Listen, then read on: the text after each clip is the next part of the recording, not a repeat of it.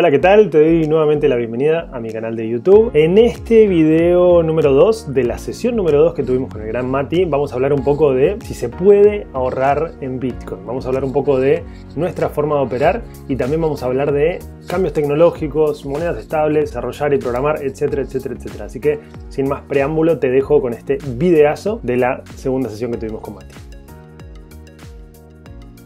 Ya Mati, acá nada, preguntarte a nivel personal, ¿vos cómo, ¿Cómo sueles operar? Porque cuando iniciamos acá la charla dijiste que, por ejemplo, cuando, cuando estuvo esta gran bajada, ¿no? que tocó ahí, si no me equivoco, los 30.000 o 29.000, vos solés operar, ya que estás a un nivel avanzado ¿no? y, que sos asesor financiero y estás en el ecosistema hace rato, ¿operás así a la, vista y al sentimiento del mercado o dejás órdenes de compra preestablecidas para que se ejecute la compra en determinado momento cuando se toque cierto precio haciendo un análisis previo? ¿Cómo, y mira, esta de 29, yo tenía, tenía unas órdenes de compra, inclusive tenía órdenes de compra, ya las saqué en 23.000 también, como para...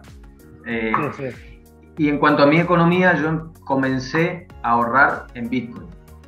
¿sí? Eh, siempre digo ahorrar en Bitcoin y, en Ethereum también. A ver, a Ethereum le veo muchísimo potencial, pero también considero que está en una etapa de, por así decirlo, infancia. Eh, Digo infancia porque todavía le queda mucho recorrido y, creo que ahora es uno de los temas que, podemos tocar, ¿no? Eh, cómo viene evolucionando el tema de, Ethereum.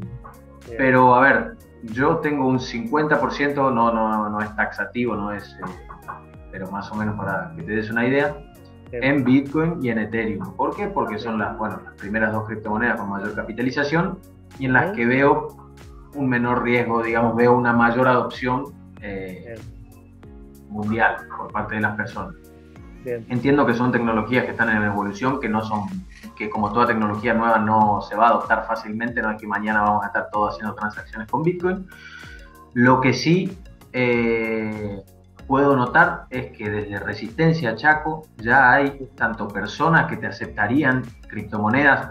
Bitcoin no te digo porque Bitcoin es volátil, o sea, no te puedo pagar en Bitcoin porque hoy vale algo y mañana vale otra cosa pero sí con criptomonedas estables. Y a ver, me he cruzado desde una pescadería hasta mi propia pizzería también, que administro.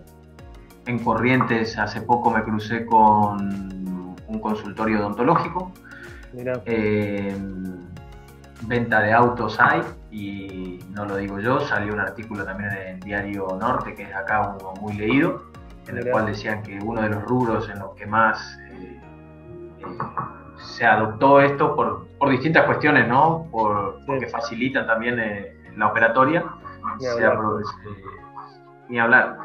y entonces vos decís, como que por momentos decís, oh, estamos, nos queda camino, y por momentos decís, no sé cuántos caminos nos quedan. Y siempre me hizo ruido, que creo que te lo mencioné en la charla anterior, pero no vale la pena volver a mencionarlo. Eh, los cambios tecnológicos son cada vez más rápidos y cada vez tienen mayor impacto en nuestra vida. A ver, de acuerdo. Sin ir más lejos ese. Nosotros nunca nos encontramos físicamente y hoy estamos compartiendo ideas y compartiendo conocimiento y quienes nos estén escuchando pueden nutrirse de ello y después hacer su propia investigación, que siempre lo remarco, o sea, no te quedes con lo que yo digo ni con lo que Ezequiel dice.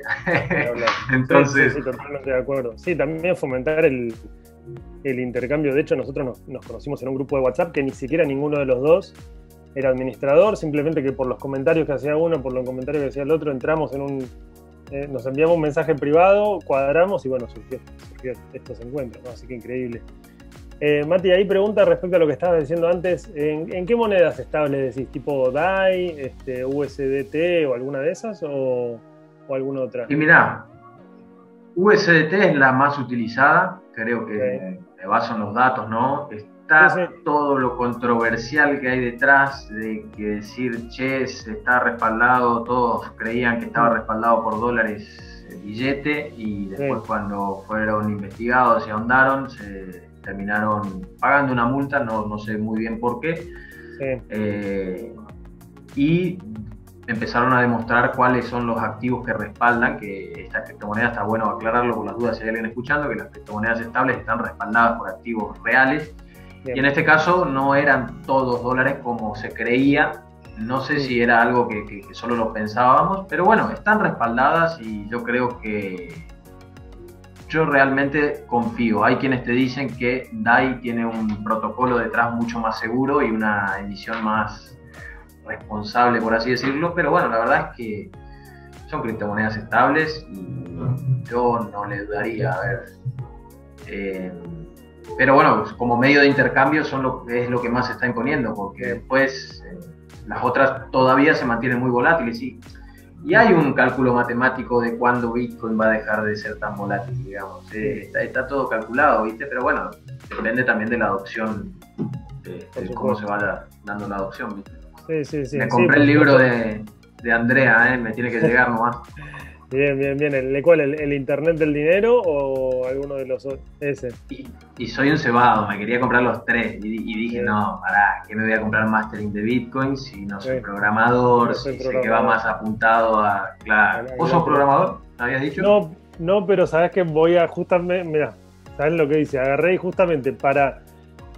Vengo dando vueltas hace rato con el hecho de ser programador, justamente para entender de fondo de Bitcoin y cuando justamente alguien me, me mete en cuando alguien me pinche y me pide que, que explique el protocolo detrás, siempre quise estudiarlo, pero dije, che, no me voy a hacer una carrera en ciencia de datos de cinco años en la universidad para poder explicar una movida, ¿no? Entonces lo que hice fue lo siguiente, agarré y, bueno, a, saber, ¿no? Los libros de Andreas Antonopoulos están gratis, si el, el, muchacho lo que hace es justamente él, los están, están subidos gratuitos en GitHub, el tema es que, bueno, tenés, es el PDF, ¿no? Después hay que ver a quién le gusta leer en la compu o quien tiene a disposición un Kindle o a quien le gusta leer en el celu. Yo al contrario, como trabajo con la compu, soy más del mundo de cuando quiero leer, me quiero concentrar y soy más del libro de papel. Pero están ahí disponibles. Entonces lo que hice fue, me descargué el, Dominando el Bitcoin, el libro para programadores, y me lo imprimí, justo esto la semana pasada.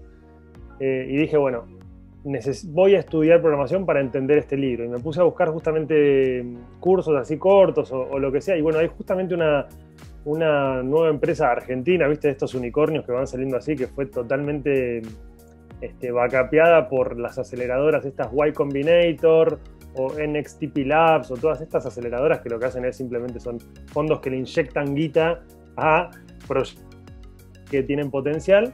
Este, y esta empresa se llama Soy Henry.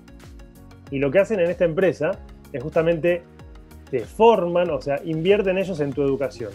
su modelo de negocio es el siguiente. Ellos te forman como, como full stack web developer en cuatro meses con el... Sí, zarpado, increíble, en cuatro meses, o sea que es súper intensivo, con la condición de que vos cuando terminás la carrera, le dicen ellos, vos le tenés que, con tu trabajo, te comprometes a darles el 15% de tu sueldo durante X cantidad de tiempo hasta que completes un pago de 4 mil dólares. Entonces, medio como que vos no pagas la carrera hasta que no conseguís un laburo de lo que vos estudiaste gracias a ellos. Vos sabés que es buenísimo eso, en el sentido de que, a ver, yo cuando viví en Inglaterra también dudaba, ¿por qué? La universidad hacía lo mismo. Te decía, ¿querés estudiar marketing? Bien, venís, estudiás, cuando salís y trabajás, creo que era el 3% de tu salario.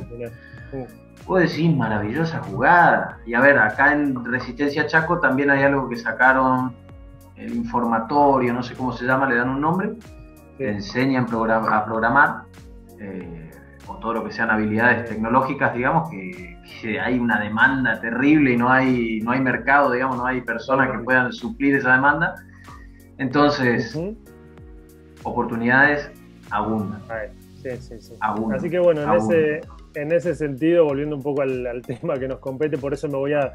Por eso también eh, al principio, antes de iniciar a grabar, te, contaba Mati que estoy dejando a mis clientes eh, personales para, para, dedicarme a lo que realmente me atrae, que es Bitcoin y entender.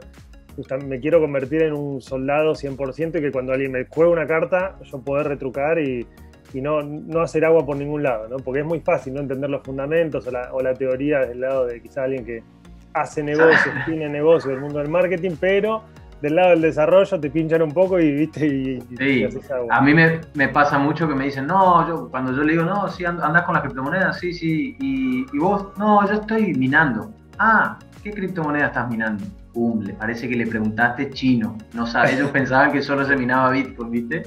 Y ahí te das cuenta que queda en evidencia si claro. o no lo estás haciendo vos y me estás mintiendo, o, no tenés ni idea, digamos, y le diste la plata a otro y lo maneja, que no está mal, pero tampoco... O sea, a mí no me gusta hacer cosas, dar mi plata sin entender en lo que estoy Totalmente, diciendo, lo que quiero. Sí, sí. Bueno, espero que este fragmento te haya gustado, que lo hayas disfrutado. Y por supuesto, en este final del fragmento empezamos a hablar de un tema que es la minería, tema clave. Y bueno, en, la próxima, en el próximo fragmento lo que vamos a hacer es vamos a indagar un poquito más y, y voy a contar un poquito los detalles de una sesión que yo tuve o un curso, mini curso que hice sobre, sobre minería. Así que no te pierdas el próximo video. Suscríbete a mi canal ahí abajo en la campanita. Déjame un comentario, déjame un me gusta. Todo, todo comentario, todo lo que vayas a escribir es bien recibido. Nos vemos en el próximo video.